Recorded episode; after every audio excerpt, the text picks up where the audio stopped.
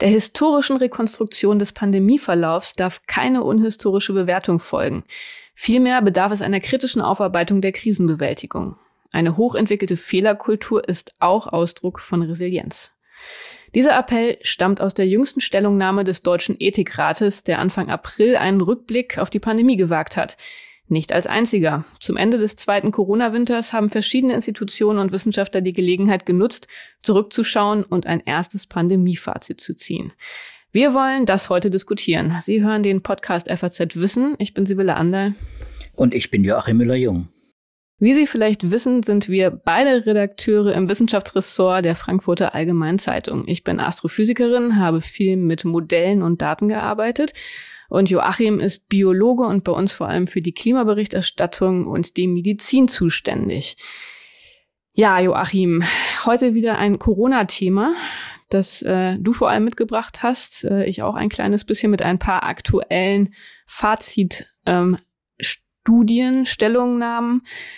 Da ähm, wird jetzt einiges geschrieben, die Pause in der Pandemie, die sich ja für viele so anfühlt, weil wir jetzt keine Masken tragen mehr müssen, weil äh, die Freiheiten zurückgekehrt sind, obwohl die Fallzahlen nach wie vor hoch sind, ähm, die gibt ja tatsächlich Anlass, äh, dass man wieder so ein bisschen ein Gefühl von Normalität hat und sich gleichzeitig fragt, was haben wir da jetzt eigentlich erlebt in den vergangenen Jahren? Du hast äh, die Stellungnahme des Ethikrats gelesen. Was ist das für eine Stellungnahme? Warum äh, hat sich der Ethikrat da jetzt nochmal so umfassend mit der Pandemie beschäftigt?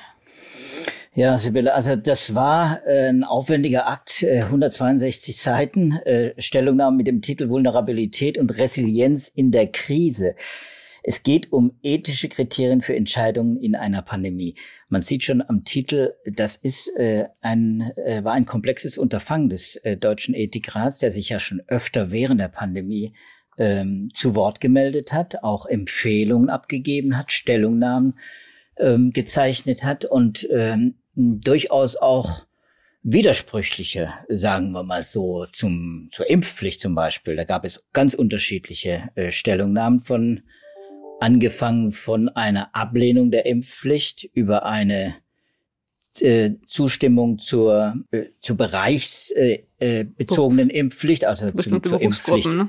Zur Berufsgruppenimpfpflicht, genau, in der Krankenversorgung, der Pflege und so weiter, bis eben hin dann am Ende auch äh, gab es eine Mehrheit äh, im Deutschen Ethikrat. Äh, es gab vier äh, Ausnahmen allerdings.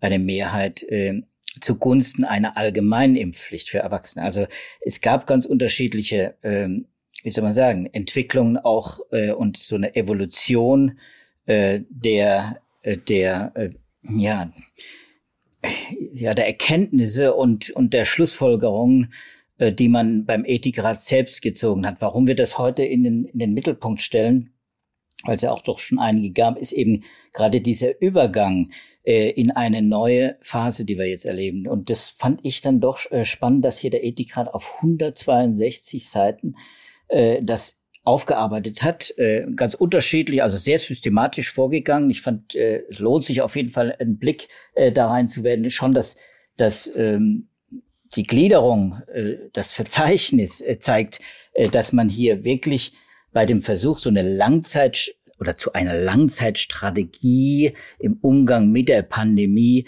nicht nur beizutragen, sondern eben auch wirklich diese schwierigen Abwägungsprozesse, die von Anfang an nötig waren, die auch äh, ja aus der ethischen Perspektive, also normativ äh, vor allem äh, zu bearbeiten. Und deswegen äh, lohnt sich das auf jeden Fall. Es geht da also wirklich äh, quer von, von den verschiedenen Phasen der Pandemie äh, bis eben äh, zu den äh, grundsätzlichen Lehren und eben den Abwägungsentscheidungen, die jetzt äh, auch in der Phase, in der Übergangsphase quasi zu einer postpandemischen oder wie es dann äh, beim Ethikrat heißt, in einer interpandemischen Phase äh, mhm. heißt. Äh, weil man sowieso schon im Blick hat, dass die nächste Pandemie wahrscheinlich bevorsteht oder was heißt interpandemisch? Ja, weil man, ja, und das äh, finde ich auch äh, sehr weitsichtig. Das hat das Papier für mich ja auch interessant äh, gemacht, wenn man jetzt gesagt hätte, die Pandemie ist vorüber. Das ist das, was wir gefühlt gerade äh, erleben. Ja, auch wenn wir, wenn wir einkaufen gehen oder wenn man Veranstaltungen besucht, hat man ja schon das Gefühl, dass äh, es, es ist äh, vorbei. Es ist natürlich nicht vorbei. Es ist jedenfalls nicht so vorbei, solange der die WHO nicht die Pandemie für beendet erkennen, solange wir erleben, und das tun wir ja gerade im Moment in vielen Erdteilen, ist, wütet die Pandemie äh, ja immer noch. Hm. Und es gibt immer noch Todesfälle, ja auch bei uns. Und wir haben noch hohe Inzidenzen. Um die 1000 ist ja, wenn man überlegt, wie, wo, wir, wo wir herkommen äh, von den Inzidenzen, ist ja immer noch äh, sehr hoch, ist immer eine Hochinzidenzphase mit all den äh, ja, Problemen, die es hat, nämlich viele Kranke, äh, auch noch äh, viele Tote, ist ja auch in der Bundestagsdebatte besprochen worden. Also wir sind in einer schwierigen Phase. Wir wollen im Prinzip, wir sind alle pandemiemüde, wir wollen das alles beenden und wollen endlich auch zurück äh, in so eine präpandemische äh, Situation, also ein, das, was viele dann Normalität nennen. Und gleichzeitig sagt der Ethikrat, nein, das wird es nicht geben, eine hm. präpandemische Normalität. Und dann hm. beschreibt er das, wie, wie das ist. Das muss man natürlich, das kann man im Detail hier, jetzt können wir das gar nicht besprechen. Aber ich fand es interessant, dass sie, dass sie dann doch insgesamt äh, äh, in diesen, in diesen äh, Zusammenfassungen und Empfehlungen äh, doch den Freiheitsbegriff sehr stark nach vorne gestellt haben, auf hm. ausgehend also von vom Grundrechtsbegriff der Freiheit, dem zentralen Be ja, Diskussionspunkt und Reibungspunkt auch natürlich für Infektiologen, für Virologen äh, und dann eben äh, den Gesundheitsschutz dagegen stellen und diese ja dieses Austarieren, das ja mhm. schwierig genug war. Wir haben das so oft erlebt hier in dem äh, und so oft besprochen in unserem Podcast äh, und jeder hat äh, am eigenen Leib erlebt. Dieses Austarieren ist eben schwierig und äh, und man hat einiges gelernt und äh, ähm, aber vieles und das zeigt eben dieser dieser Bericht auch, vieles ist hm. nach wie vor offen eigentlich. Ja, ich fand das ähm, vor allem auch interessant, du hast jetzt gerade gesagt, dass sie da bestimmte Gegensätze aufmachen oder ja, Begriffe entgegenstellen, also Freiheit und Gesundheitsschutz zum Beispiel.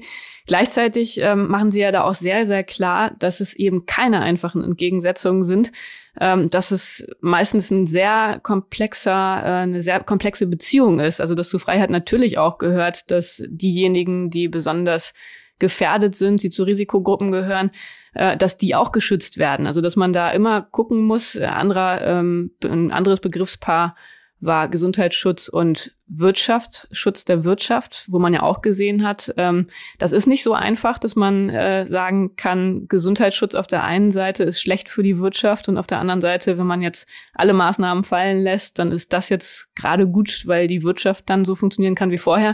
Hat man ja gesehen, ähm, diese Entgegensetzungen, die haben so auch nicht funktioniert. Denn äh, wenn die Kunden Angst haben, in Geschäfte zu gehen, dann ist es auch schlecht für die Wirtschaft. Man kann auch sagen, wenn man die Pandemie schnell in den Griff bekommen hätte, dann wäre es für die Wirtschaft wiederum gut gegangen. Also das war das, was ich an diesem Papier ähm, sehr angenehm fand, dass es da wirklich versucht hat, sehr differenziert zu argumentieren. Kann man ja auch erwarten vom Deutschen Ethikrat. Und äh, weshalb ich auch dieses Zitat in, an den Anfang gestellt habe, dass äh, die historische Rekonstruktion eben nicht unhistorisch passieren darf. Und das ist ja das, was eigentlich immer sehr verlockend ist, dass man jetzt mit all dem Wissen, das man mittlerweile hat, sagt, Mensch, damals wurde doch alles falsch gemacht und wie konnte man nur äh, bestimmte Entscheidungen treffen. Das finde ich immer sehr, sehr schwierig. Da tappe ich mich auch selber dabei, wie schwer einem das fällt, sich in die Lage jeweils zurückzuversetzen und sich noch zu erinnern, äh, in welcher Phase der Pandemie welches Wissen überhaupt schon vorlag ähm, und auf welcher Grundlage bestimmt, bestimmte Entscheidungen getroffen wurden. Und ähm, auch da ist es ähm, interessant, dieses Papier zu lesen, weil da auch am Anfang nochmal wirklich genau beschrieben wird, wie überhaupt die Pandemie sozusagen ähm, ja abgelaufen ist. Also welche Phasen es da gab, ähm, welche Entscheidungen dann getroffen wurden. Das ist, glaube ich, gerade in den ja dann doch auch oft sehr erhitzt ablaufenden Diskussionen zur Bewertung der Pandemie ganz gut, wenn man sich da wirklich nochmal die äh, Zeit nimmt, sich zurückzuerinnern, wie jeweils ähm, die verschiedenen Phasen der Pandemie tatsächlich waren.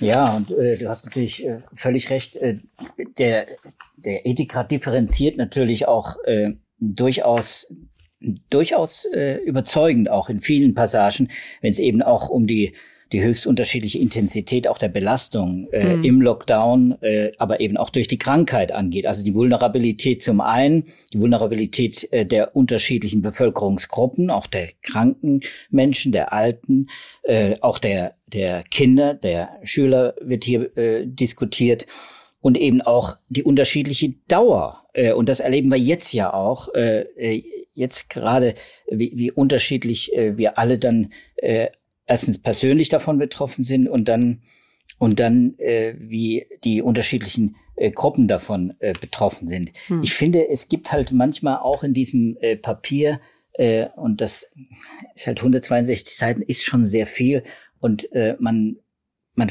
man, ja, man verrennt sich dann manchmal auch so, habe ich das Gefühl, in so äh, philosophischen, aber das kannst du als Philosophin wahrscheinlich, siehst das ganz anders, aber in so philosophischen Erwägungen eben die äh, an Rechtsbegriffen sich aufhängen oder an, an, an vielleicht auch ja an auch an, an virologischen Begriffen, auch an epidemiologischen äh, äh, Tatsachen und äh, wie eben die Inzidenz, wie die verschiedenen Kennzahlen, die wir natürlich hier hm. immer wieder äh, besprochen haben, da hat man sich dann auch zum Teil so so ja äh, sehr stark abgearbeitet und ich habe so das Gefühl, manchmal ging das auch äh, so ein bisschen weiter. Zum Beispiel äh, ein bisschen zu weit. Zum Beispiel ist eines bei den, ich glaube, es war bei den Schlussfolgerungen oder bei den Empfehlungen, da heißt es in einem Satz, dezentrale, an, an bereichsspezifische und lokale Gegebenheiten angepasste Schutzkonzepte sind effektiver als undifferenzierte pauschale Maßnahmen und greifen meist weniger stark in die Grund- und Freiheitsrechte der Menschen ein. Der durch viele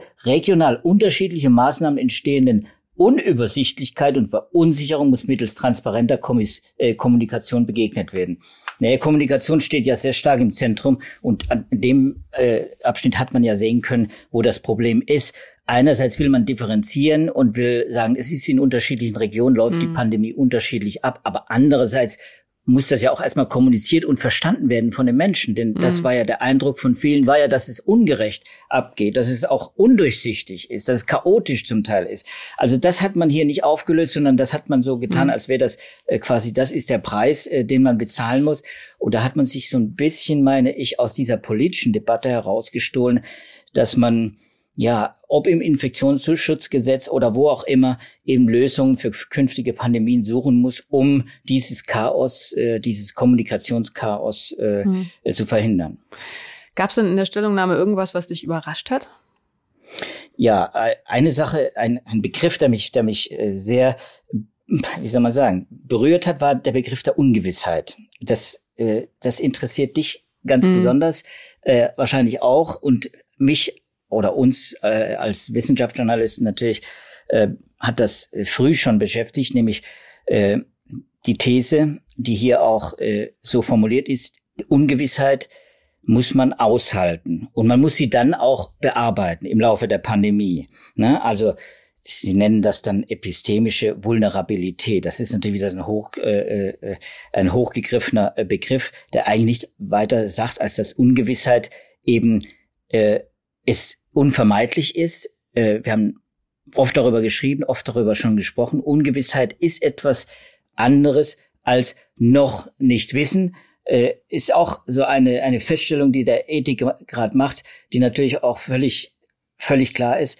Ähm, manche Dinge, die müssen erst entwickelt, äh, müssen erst erforscht werden und müssen gefunden werden, zum Beispiel Eigenschaften des Virus selbst auch die, die überraschende äh, Variabilität, äh, also sprich äh, Varianten zum Beispiel oder auch die, ja, äh, die verschiedenen Kennzahlen, äh, die man äh, dann verwendet hat am Anfang, die man so als äh, zum Teil ja kommuniziert hat, als wären das feste Kenngrößen, den R-Wert zum Beispiel. Und man hat dann festgestellt, nee, das verändert sich ja. Und es verändert, es gibt Gründe, warum sich das verändert. Und dann hat man gemerkt, dass eben die Aerosole da eine Rolle spielen, dass die asymptomatischen Überträge eine Rolle spielen. Also da ist so eine Ungewissheit, die entwickelt sich und manches ist noch nicht Wissen, aber äh, einiges bleibt eben auch dann kontingent. Da kann man, da kann man nicht, äh, äh, da kann man keine Festlegungen und auch keine Voraussagen treffen. Eben zum Beispiel, was jetzt wieder äh, gerade akut ist und was mich ja am allerliebsten beschäftigt, ist eben diese Evolution des Virus selbst, mhm. nämlich wo geht's hin mit der Reise nach Omikron? Was kommt danach? Mhm. Gibt es Rekombinanten oder nicht?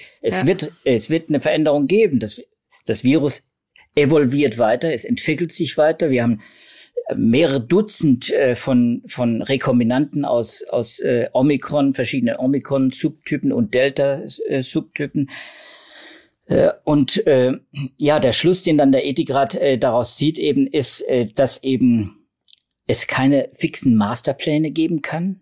Einerseits für eine Pandemie, also wir können uns vorbereiten auf die Pandemie, aber es kann keine fixen Masterpläne äh, geben. Hm. Aber es greift auch dann zu kurz, sagt der, der Ethikrat, ohne klare strategische Grundausrichtung. Und jetzt macht er ein Zitat, auf sich zu fahren. Das ist natürlich auch ein, ein politisches Zitat, finde ich. Das hat man so oft gehört, auf Sicht fahren. Ja, das war halt zum großen Teil und gerade am Anfang auch nötig. Und hm. es, es ging äh, gar nicht anders, um schnell äh, ja. reagieren zu können. Hm. Genau, also das ist, glaube ich, auch ein Punkt, da, ähm, wenn man, was ich vorhin erwähnt hatte, in der Rückschau äh, versucht, Kritik zu üben, dass man wirklich diese sehr, sehr schnellen Veränderungen im Wissensstand wirklich berücksichtigen muss. Und äh, da wird ja so viel ausgeblendet. Also wenn man jetzt zum Beispiel, man hört das ja häufig, äh, dass sich dann Leute so laut wundern, dass wir jetzt keine Maßnahmen mehr haben, quasi, obwohl die Inzidenzen so hoch sind. Natürlich haben wir es jetzt mittlerweile mit, einem, mit einer anderen Variante zu tun. Der größte Teil der Bevölkerung ist geimpft, deshalb sind die Krankenhäuser nicht so voll. Also das ist einfach ein Problem, dass man aufgrund der komplexen Problemlage oft versucht ist, bestimmte Faktoren einfach auszuklammern zugunsten der eigenen Argumentation. Und äh, das ist, glaube ich, bei allen Rückblicken wichtig, das im Kopf zu behalten. Ähm, ganz interessant ist ja in dem Zusammenhang auch der Blick in andere Länder, die vielleicht andere Strategien umgesetzt haben. Das ist ein anderes Paper, das wir heute mitgebracht haben. Ohne dass wir da jetzt so richtig in die Tiefe gehen wollen. Ich hatte darüber eine Spalte geschrieben in der vergangenen Beilage am letzten Mittwoch, aber ein Land, das uns alle sehr beschäftigt hat, Schweden weil viele Schweden als Vorbildland gesehen haben, gerade zu Beginn der Pandemie. Ähm, Schweden hat immer auf Freiheit, auf Selbstverantwortlichkeit der Bürger gesetzt. Es gab wenig verpflichtende Maßnahmen, es gab viele Empfehlungen. Ähm, es hatte zur Folge, dass es im April in Schweden sehr, sehr hohe Todeszahlen gab. Ähm, gleichzeitig aber natürlich eine ganz andere Strategie und insofern erstmal ein interessanter Fall, wo man sehen konnte, was äh, passiert, wenn einfach ja ein anderer Weg gewählt wird, kein Lockdown, äh, keine verpflichtenden Maßnahmen. Und da gab es jetzt ein Paper in ähm, einer Nature-Veröffentlichung, Humanities and Social Sciences Communication. Also Nature hat ja sehr, sehr viele Journale. Das ist eins der kleineren Journale. Ähm, ein interdisziplinäres Team von Wissenschaftlern, geführt von Nele Brüsselers. Ähm, die arbeitet am Karolinska-Institut Stockholm als Epidemiologie äh, ist insofern ein renommiertes Institut. Und die haben äh, zusammen, wie gesagt, mit ganz vielen verschiedenen Wissenschaftlern und auch Journalisten ähm, auf der Grundlage ähm, eines schwedischen Gesetzes, äh, das die freie Verfügbarkeit von Informationen gewährleistet, E-Mails zusammengesammelt, ähm, Protokolle von Treffen und haben versucht, auf der Grundlage von ganz, ganz vielen Dokumenten in Schweden den Verlauf der Pandemie zu rekonstruieren, um zu erklären, wie es dazu kommen konnte, dass 2020, also im ersten Jahr der Pandemie, ähm, im Bezug auf die Einwohnerzahl ähm, die verstorbenen Rate zehnmal höher war als im Nachbarland Norwegen. Das ist ja in vielerlei Hinsicht ähm, in Bezug auf äh, geografische und demografische Faktoren mit Schweden durchaus vergleichbar ist. Also zehnmal so viele Tote in Schweden. Und äh, dieses Paper kommt zu einer sehr vernichtenden Bilanz.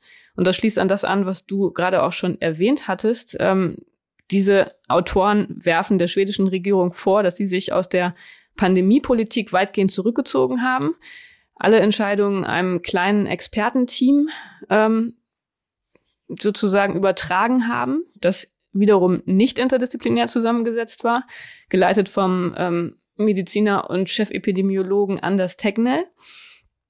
Und äh, dass diese Wissenschaftler bewusst oder unbewusst, das lassen die so ein bisschen ähm, in der Schwebe, von falschen Informationen ausgegangen sind und auch falsche Informationen der schwedischen Öffentlichkeit zur Verfügung gestellt haben. Also, dass zum Beispiel verschwiegen wurde, dass sich SARS-CoV-2 über die Luft überträgt. Da war ganz, ganz lange offenbar ähm, die öffentliche Information, dass es sich um eine Schmierinfektion oder eine Kontaktinfektion handelt. Es wurde davon ausgegangen, dass Kinder nicht maßgeblich zum Infektionsgeschehen beitragen, dass nur symptomatisch Infizierte andere anstecken können. Also wenn man keine Symptome hat, dass man sozusagen ungefährlich ist. Äh, es wurden auch sehr lange nur symptomatische Schweden getestet, also insofern dann wohl auch eine hohe Dunkelziffer. Dann auch eine Annahme, dass die Immunität dauerhaft besteht. Ähm, also wenn man es einmal hatte, dass man dann sozusagen erstmal in Sicherheit äh, sich fühlen konnte. Und auch ein großer Punkt, äh, Masken wurden in Schweden sehr, sehr lange abgelehnt, als schon in vielen anderen Ländern das Tragen von Masken vorgeschrieben war oder zumindest sehr stark empfohlen wurde, war es in Schweden offenbar sogar so, dass teilweise das Tragen von Masken ähm, sogar nicht gerne gesehen oder verboten war. Und das ist der Vorwurf der Wissenschaftler, dass sich die schwedische Regierung im Jahr 2020 ähm, bewusst gegen den wissenschaftlichen Stand des Wissens äh, gestellt hat und entsprechend die eigene Politik ja auf falsche Fakten basiert hat. Das sind natürlich massive Vorwürfe, ähm, aber es ist ein interessantes Paper, denn wenn man sich die Zahlen anguckt, es stimmt schon. Also im Jahr 2020, insbesondere im April und Mai, sind die Schweden, äh, was die Todeszahlen angeht, ähm, wirklich in Europa trotz ihrer sehr niedrigen Besiedlungsdichte ähm, sehr, sehr schlecht dastehen. Ja, und wenn man überlegt, wie, wie intensiv äh, sich bestimmte Bereiche äh, der Öffentlichkeit, äh, Stichwort Querdenker, eben mit, äh, mit Schweden beschäftigt haben, es mhm. gewissermaßen äh, wie eine Monstranz vor sich hergetragen haben, als Musterbeispiel, wie man in einer Pandemie umgeht mit den Menschen und ihren Freiheiten, dann muss man schon sagen, ob das der bessere Kompromiss ist, ist natürlich äh, erstmal noch herauszuarbeiten. Also ich, äh, wir haben es ja immer sehr kritisch begleitet, äh, weil es eben in vielen Aspekten, vielen virologischen, epidemiologischen Aspekten äh, quasi antiwissenschaftlich war oder jedenfalls äh, gegen äh, den Mainstream gegen die Erkenntnisse, die man äh, dann zu dem Zeitpunkt jeweils hatte. Also es war längst, du hast ja schon gesagt, es war ja, waren ja viele äh, Erkenntnisse waren schon gewonnen, äh, die man dann einfach, weil die, weil es nicht in die Strategie gepasst hat, ignoriert hat. Und ich glaube, diese, ja, diese Selbstkritik und dieser, dieser Aufarbeitungsprozess, der jetzt nötig ist für uns alle, ja, hier in Deutschland ja auch, und der Ethikrat gehört ja auch dazu, dieses Papier, steht ja davor Lessons Learned. Also dieser Aufarbeitungsprozess der letzten zwei Jahre in der Pandemie, äh, der muss natürlich auch in, in hm. Schweden erfolgen. Und das ja. war, das ist im Wesentlichen dieses äh, Paper natürlich ein, ein Aufruf, dies zu hm. tun. Und ich glaube, die Schweden werden das auch tun. Die haben natürlich ein sehr, äh, ein sehr fortschrittliches, sehr progressives äh, Gesundheitssystem schon immer gehabt. Und äh, sie hatten, haben ja auch in vielen Bereichen große Erfolge in der, in der Gesundheitsversorgung und in der Gesundheitsforschung sind sie zum großen Teil eben auch mit anderen skandinavischen Ländern auch äh, vorbildgebend. Aber man muss eben sagen, die Bilanz äh, äh dieser dieser Pandemie sieht eben hm. äh, nicht so gut aus. Und das betrifft jetzt nicht nur Schweden. Das ich, Sibylle, vielleicht muss man darauf nochmal hinweisen, das steht jetzt nicht in diesem Paper drin, aber ich habe gestern eine Grafik gesehen, über die Situation ein Vergleich äh, Kanada-USA zum Beispiel, hm, ganz ja, ähnlich. Ja. Und zwar durch die ganze Pandemie sind die Kurven, sowohl die Hospitalisierungs- als auch die Todeszahlenkurven, jeweils äh, der Amerikaner sehr viel mhm. ja, kritischer als äh, bei den, bei den Kanadiern. Und da muss es eben systemische Unterschiede geben, diese systemischen Probleme, die es gibt, die aufzuarbeiten. Das mhm. ist jetzt ganz wichtig. Ich glaube, deswegen, genau. darauf sollte man einfach jetzt hinweisen. Ja. Äh, das ist nötig, ist auch noch lange nicht abgeschlossen. In Schweden ist natürlich ein interessanter Punkt, genau wie du sagst. Die haben ein sehr fortschrittliches Gesundheitssystem und trotzdem war die Bilanz eben so schlecht. Und vor allem hat es da ja auch sehr, sehr stark die alten Menschen getroffen ähm, die einfach nicht geschützt werden konnten in Schweden und was aber anscheinend gesellschaftlich jetzt auch gar nicht äh, so starke Konsequenzen hatte. Das ist das, was mich dabei sehr gewundert hat, als ich diese Studie gelesen habe. Ähm, so richtig hat es in Schweden, von dem, was ich bisher gehört habe, auch noch keine öffentliche Diskussion in Gang gesetzt. Die Schweden waren zu Beginn der Pandemie sehr, sehr begeistert von ihrem Kurs. Ähm, Anders Tegnell war ein Nationalheld ähm, als Chefwissenschaftler.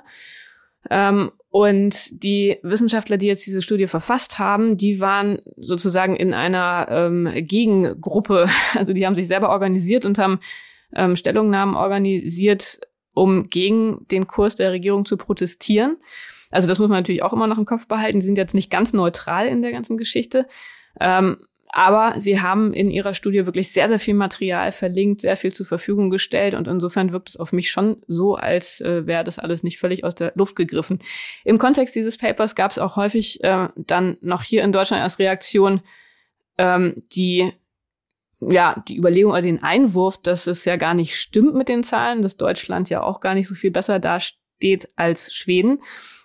Wenn man sich die aktuellen Zahlen anguckt, also die kumulativen verstorbenen Zahlen über die gesamte Pandemie pro Million Einwohner, steht Schweden bei 1821, Deutschland bei 1570. Da ist jetzt tatsächlich der Unterschied nicht so sehr groß.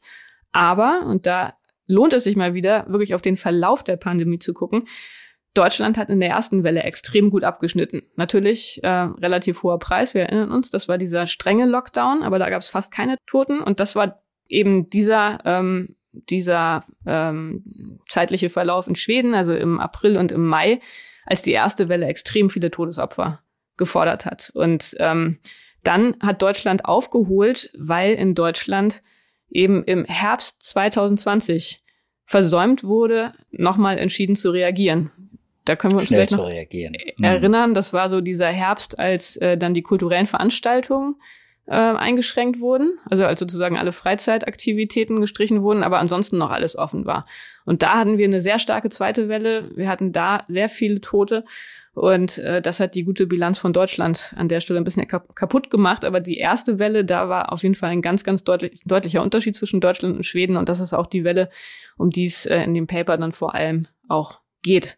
Und die Übersterblichkeit, ähm, die wird da auch noch häufig zitiert in dem Kontext. Wenn man sich da die Zahlen genau anguckt, dann ist es tatsächlich so, im April war Schweden in Gesamteuropa auf Platz fünf, was die Übersterblichkeit angeht.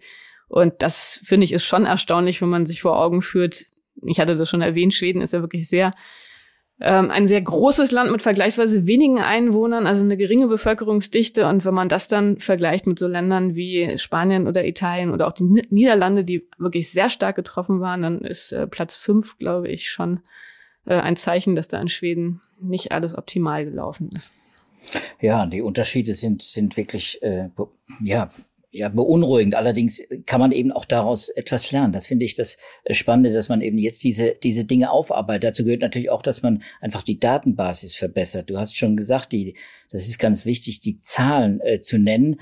Andererseits natürlich immer unter Vorbehalt auch äh, zu betrachten, äh, denn äh, wir erfahren ja immer wieder äh, neue Zahlen. Zum Beispiel war vor kurzem ein Paper äh, in Lancet, das werden wir gerne auch verlinken natürlich, ähm, in dem äh, dann aus dem klar hervorgeht, dass die äh, sechs Millionen etwa, wir sind knapp über sechs Millionen Tote weltweit, registrierte Covid-19-Tote, äh, wahrscheinlich nur ein Drittel der Gesamtsterbezahl sein soll, sein könnte muss man das alles natürlich im Konjunktiv setzen. Äh, genau, das also, war wieder eine Übersterblichkeitsanalyse, ne?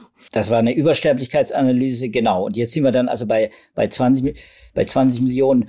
Ähm, das Gleiche gilt natürlich, und das äh, erleben wir jetzt in diesen Tagen, wo die, wo die Gesundheitsämter nicht nachkommen, wo, wo die Testungen auch nicht nachkommen, wo wir äh, letzten Podcast, Corona-Podcast, haben wir darüber gesprochen, über die hohe Positivrate bei den Tests, wo die Dunkelziffern eben so hoch sind. Und da gibt es auch ein neues Paper, in dem äh, dann auch mal statistische Analysen genommen äh, wurden aus äh, unterschiedlichen Ländern äh, von einer ja, von einem Forschungskonsortium, Covid-19-Forschungskonsortium, äh, die mal die Fallzahlen mal ausgewertet haben und dann aus dieser statistischen Analyse äh, äh, kommen, dass, dazu kommen, dass eben die, die ja die die Zahl der Infizierten eben um ein Vielfaches höher ist. Wahrscheinlich sind inzwischen ja äh, an die vier Milliarden Menschen äh, weltweit infiziert, wenn man wenn man deren Hochrechnung jetzt nimmt. Äh, also wir hatten die haben eine Auswertung bis zum November 2021. Äh, da war man dann bei etwa Best Case äh, 3,1 bis 3,6 Milliarden, die wahrscheinlich schon infiziert sind. Jetzt hat man natürlich keine Antikörpertests von den Infiz von allen Infizierten, ganz im Gegenteil, von den allerwenigsten.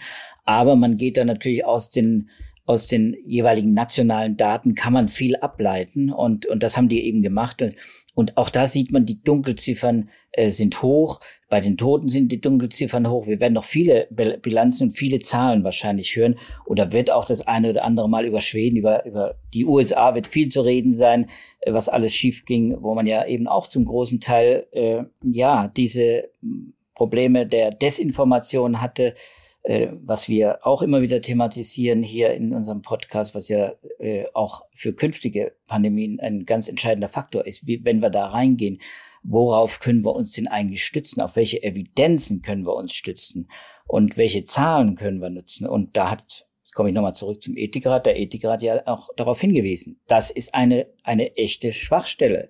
Diese Infodemie, die die WHO beklagt hat, die jetzt der Ethikrat nochmal beklagt hat, die ist noch nicht gelöst. Diese Desinformation, gezielte, bewusste Desinformation, wie der Staat damit umgeht, da ist viel zu spät eingestiegen äh, mit, äh, mit eigenen Informationskampagnen. Äh, und das wird uns nochmal auch eine Zeit lang beschäftigen. Und dann auch Informationskampagnen, die zu sehr noch auf klassischem Weg geführt wurden. Ne? Das wird da auch erwähnt dass man viele Leute einfach nicht erreicht über die Nachrichten, über die großen Medienhäuser, dass man da irgendwie kreative neue Wege finden muss. Und das ist natürlich noch eine ganz große Aufgabe, die irgendwie anzugehen ist. Ja, genau. Und das, und man muss auch sagen, das sind die, die, die Institutionen, die wir äh, in der Pandemie dann hauptsächlich auch gehört haben und äh, auch die zur Verfügung stehen, die für solche Fälle ja auch eingerichtet sind, wie das Robert Koch Institut, auch das Paul Ehrlich Institut. Aber äh, STIKO, das sind diese offiziellen äh, Institutionen im Land, äh, die natürlich eine, eine, ja, eine wegweisende Rolle jeweils spielen, äh, auch wenn es um Politikberatung geht. Aber man muss schon sagen, es gibt eben Lehrstellen wie das Bundesamt für Gesundheitsaufklärung, ich weiß gar nicht, ob es genau so heißt, aber die Bundeszentrale ist es genau, die Bundeszentrale für gesundheitliche Aufklärung, die relativ spät eingestiegen ist in die in die äh, Impfkampagne, also in die Impfaufklärungskampagne, muss man sagen. Einfach viel zu spät. Auch das wird ja übrigens angemahnt im, im Ethikrat, dass da viel zu wenig passiert ist. Das ist auch nicht, nicht äh, sprachengerecht, also kulturgerecht auch äh, dargeboten wurde, die, die Aufklärungs, das Aufklärungsmaterial. Also es wurde nicht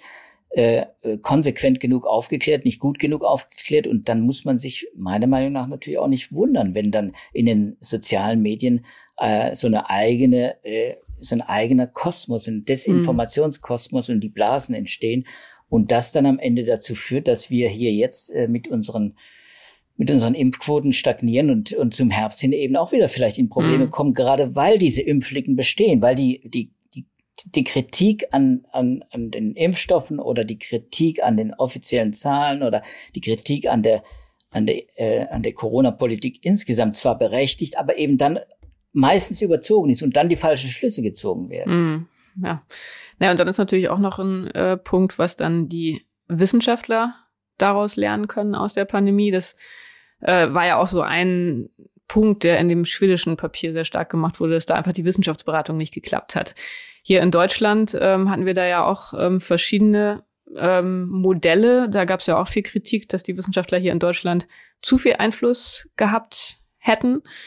Ähm, das kann man natürlich auch sehen, wie man möchte, muss man dann auch nochmal kritisch diskutieren. Aber da äh, kann ich nochmal verweisen auf ein sehr interessantes Interview, das ich mit Viola Priesemann geführt habe. Die ist ja Physikerin in Göttingen am Max-Planck-Institut.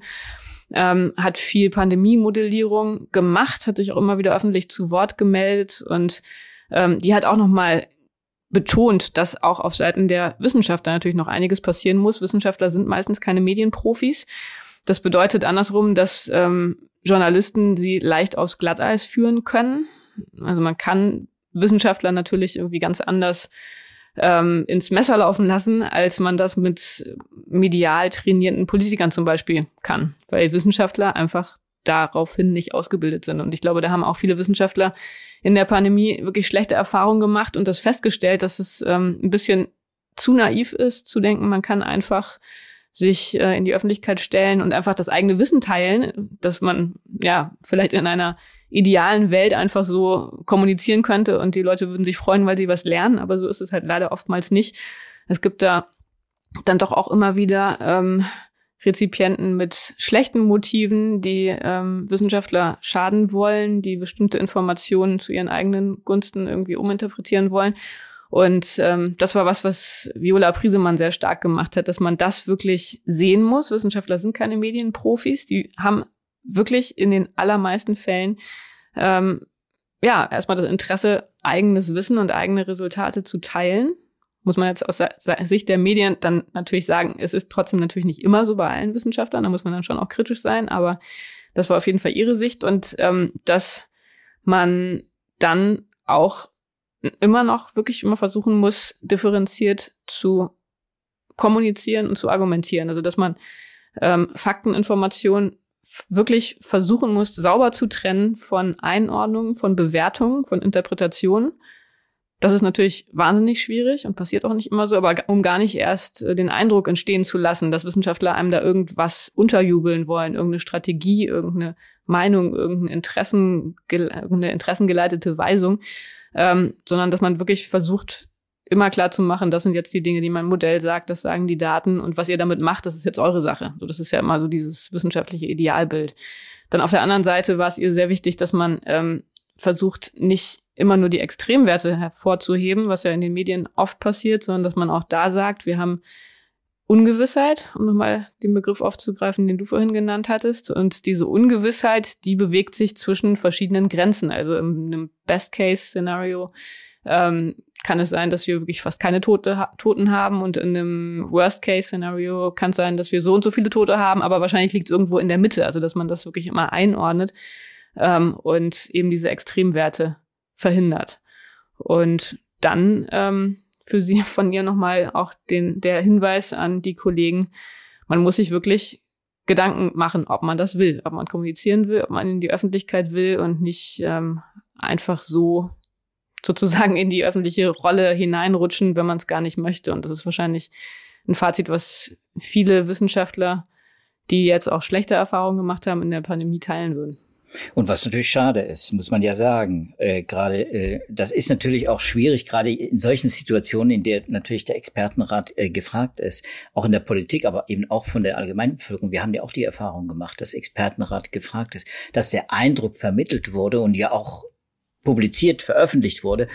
Äh, es handelt sich um eine Expertokratie, ausgerechnet bei uns, wo in Schweden zum Beispiel mit, der, mhm. mit dem Gesundheitsamt ja wirklich eine, eine quasi eine, eine, äh, ja, eine Bilderbuch-Expertokratie ja entstanden mhm. ist, weil man alles äh, auf diese eine Zentralbehörde äh, fokussiert hat und, und der quasi äh, auch nach dem Mund geredet hat und da äh, auch alles befolgt hat, äh, aber eben leider Gottes in vieler Hinsicht eben, zumindest im Hinsicht auf den Schutz der Vulnerablen eben, in eine aus für unsere Maßstäbe jedenfalls falsche Richtung. Deswegen hm. fand ich besonders tragisch, dass hier von Expertokratie oft geredet wird. Das, das ja. ist natürlich etwas, was auch kein Wissenschaftler gerne mitträgt. Er will nicht äh, bevormunden, er will auch nicht Recht haben unbedingt. Das wollen die meistens, die dann die dann äh, die Informationen aufnehmen und verarbeiten müssen, weil sie natürlich in vieler Hinsicht auch ja viele viel Unkenntnis ja natürlich mhm. dabei ist dabei sein muss die Experten ja auch haben zum mhm. Glück haben muss man sagen ne? und damit müssen wir wahrscheinlich auch alle noch ler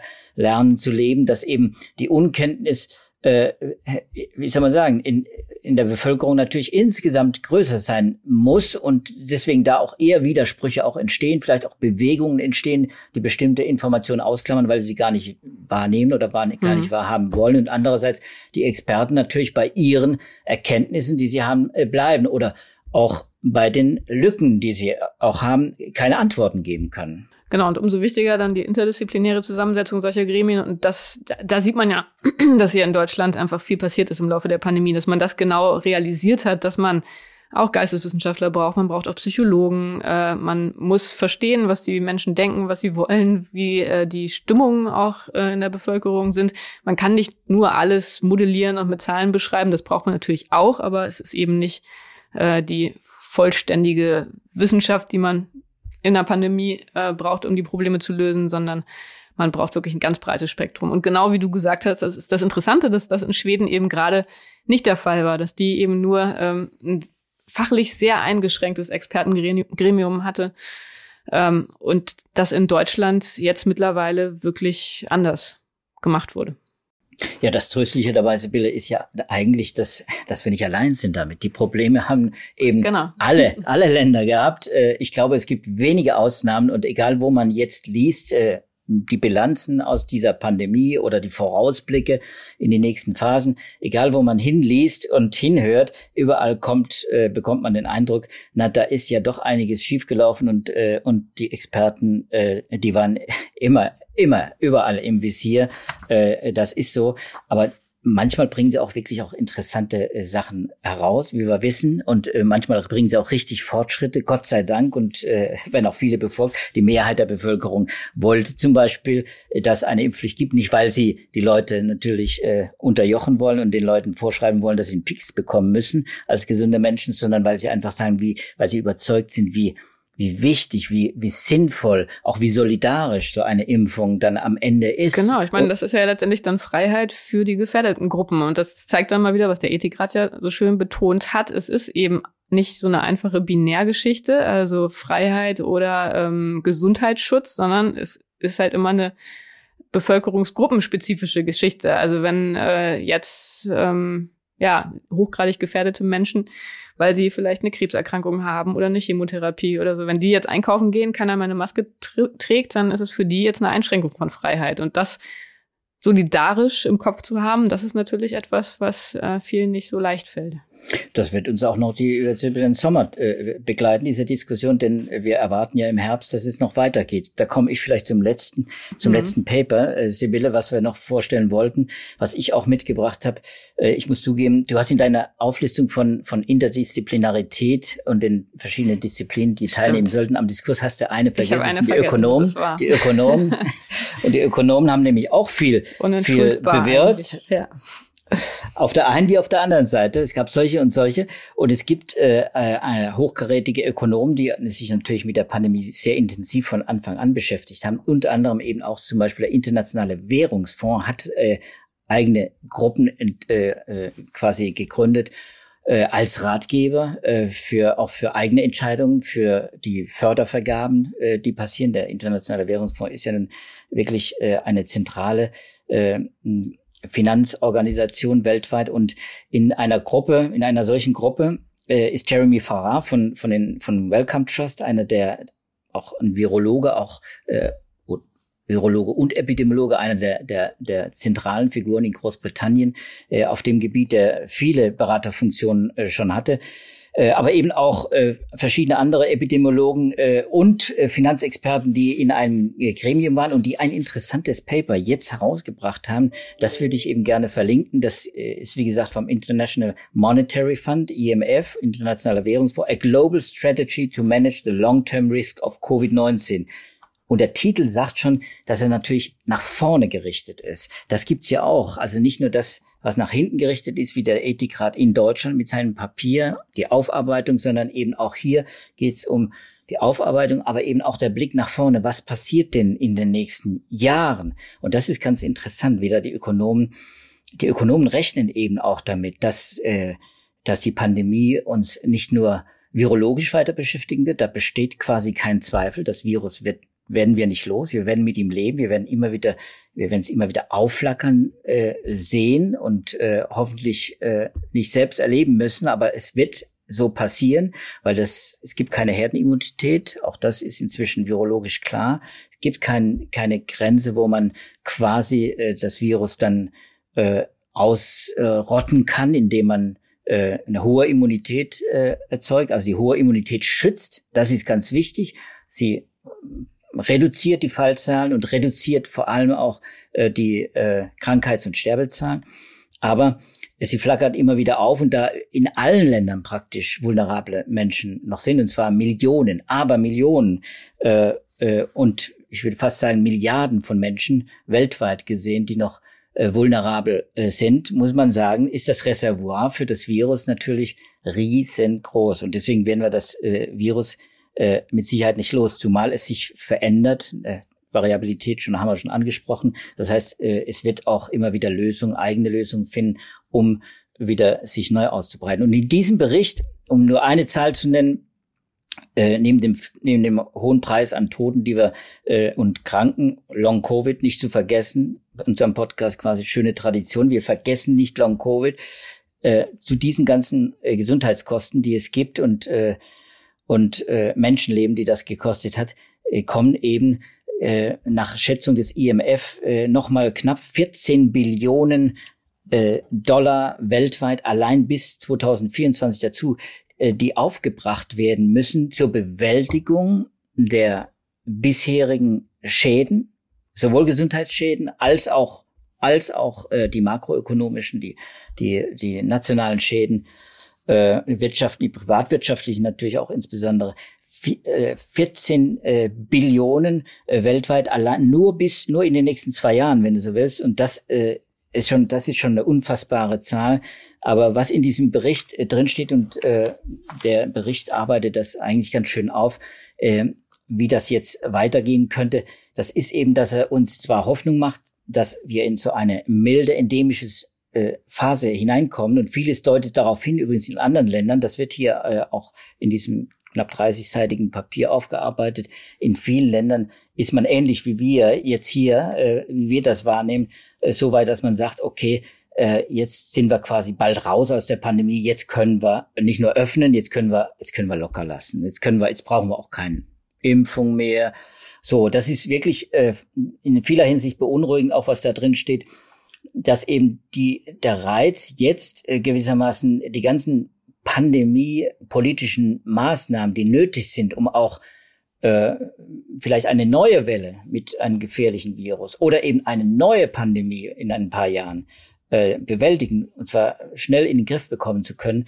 Äh, diese äh, ja dieses Szenario, äh, das ist äh, das ist wirklich, äh, finde ich, beunruhigend, äh, wie schnell jetzt äh, das eintritt, dass wir in so eine äh, ja, postpandemische Phase eintreten, in der, in der alles losgelassen wird und dann, und dann eben dazu führt, äh, dass dass die Menschen eben äh, nicht mehr geimpft werden, vor allem die hm. Vulnerablen. Der Ethikrat hat den Schwerpunkt ja gelegt auf die hm. hochvulnerablen Menschen. Da müsste ein Fokus drauf richten. Äh, das sagt auch das, der, e, der IMF, das ist das Minimum gewissermaßen an die vulnerablen Menschen. Das sind ja nicht nur alte Menschen, muss man sagen, hm. über 60, über 70, sondern das sind eben viele kranke Menschen, Autoimmunkranke, Organtransplantierte, Krebskranke in der Therapie etc. Das sind natürlich Abermillionen. Und äh, Menschen, die äh, hochvulnerabel sind. Äh, und äh, da muss darauf geachtet werden, dass die noch weiter äh, geimpft werden. Das ist, der, es gibt keinen Königsweg. Das hm. sagt dieses Papier auch. Es gibt keinen Königsweg. Man muss an vielen verschiedenen Stellen äh, äh, zulegen äh, und zulegen im Sinne von investieren. Investieren in Pandemiebekämpfung, in neue Therapien, in die Verteilung der Therapien, wir haben über diese Therapiemöglichkeiten ja schon viel gesprochen, aber wenn man sieht, wie wenig da zur Verfügung steht, weltweit, auch bei den Impfstoffen genauso, wie wenig äh, eigentlich geimpft sind, dann, äh, dann muss man sich nicht wundern, wenn dann im nächsten Herbst äh, wieder äh, die Alarmrufe kommen, äh, und es heißt, wir haben ein neues Virus, das ist dann mhm. äh, in Indien oder das ist in China oder das ist in, in äh, Südamerika aufgetreten. Es sind im Moment muss man sagen, das steht äh, eben, das hat Farah in diesem Paper aufgearbeitet, acht, 86 Länder haben noch nicht die 40 Prozent Vaccinierungsrate erreicht, die man bis Ende 2021 erreicht haben wollte. 86 äh, Länder sind noch nicht mal zu 40 Prozent doppelt geimpft, geschweige denn geboostert. Äh, und wenn es so jetzt weitergeht wie bisher, da muss man sagen, dann haben eben auch bis Mitte 2022, und das ist ja fast eben mehr als 100 Länder, eben, wenn auch diese 70 Prozent Marke, mhm. die man erreichen wollte, äh, noch nicht erreicht haben. Und was diese 70 Prozent bedeuten, kann man ja bei uns sehen in Deutschland. Wir, wir merken ja schon die, die Impfeffekte in den Kliniken, in mhm. den Hospitalisierungsraten. Wir, wir merken schon, dass die Pandemie gedämpfter verläuft. Es ist nicht nur Omikron. Naja, Omikron ist kein, ne? Viel gedämpfter. Und das ja. sind Impfeffekte, ne? Hm. Genau, also ich finde, das kann man immer gar nicht oft genug betonen, dass es ganz anders aussehen würde, wenn wir eben nicht die, diese Impfraten hätten. Aber ähm, ja, also mal wieder das Fazit, das wir schon so oft hatten, ähm, auch wenn jetzt der Blick zurück und auch nach vorne geht an vielen Stellen, muss man sagen, das Thema wird uns weiter beschäftigen, auch wenn wir gerne über andere Wissenschaftsthemen diskutieren wollen. Aber das wird wohl nicht der letzte Corona-Podcast gewesen sein, oder Joachim, was meinst du? Äh, ganz sicher nicht. Nach allem, was wir jetzt mit diesen Papern lesen, muss man sagen, äh, wird das äh, weitergehen. Und wenn es eben nur das Impfen ist, dass wir weiter forcieren wollen und müssen, weil wir wissen, wie, wie, wie gut diese Impfstoffe eben funktionieren im Sinne des Gesundheitsschutzes, im Sinne des, ja, der, ja, des, des Lebens, äh, der Lebenserhaltung. Das mhm. muss man einfach, das kann man bei allen Diskussionen um um die Impfstoffe, die äh, die Übertragung dämpfen nur dämpfen im, im, in den Augen vieler Menschen, aber eben nicht eliminieren können. Das ist halt so. Die können die Übertragung dämpfen, das, aber das tun sie auch. Sie, sie tragen auch gewissermaßen zur Eindämmung der Pandemie ja auch bei, die Impfstoffe. Das wird immer wieder ver, verkannt. Ja. Äh, das ist leider Gottes sogar im Bundestag äh, oft falsch kommuniziert worden. Impfstoff, die Impfstoffe, die gegenwärtigen, eben können die Impfung, äh, sie können die, die Verbreitung des Virus dämpfen. Und das tun sie auch. Und das ja, tun das sie vor allem in den ersten Monaten schon wenn sie die Wahrscheinlichkeit einer Ansteckung nur ein Stück weit herabsetzen, minimieren sie ja schon das Infektionsgeschehen oder schränken es ein. Das wird ja häufig vergessen. Genau, und wir kriegen aber noch neue äh, Impfstoffe und deswegen glaube ich, und diese neuen Impfstoffe, äh, die Vielfachimpfstoffe, Breitbandimpfstoffe oder wie man sie auch immer nennen will, die werden uns ja auch noch äh, beschäftigen sind in der Entwicklung. Es sind hunderte von, von äh, Impfstoffkandidaten noch in der Entwicklung wissen, wir haben 36 zugelassene Impfstoffe inzwischen weltweit. Es ist eine enorme Zahl. Ich bin da richtig zusammengezuckt, als ich das gelesen habe.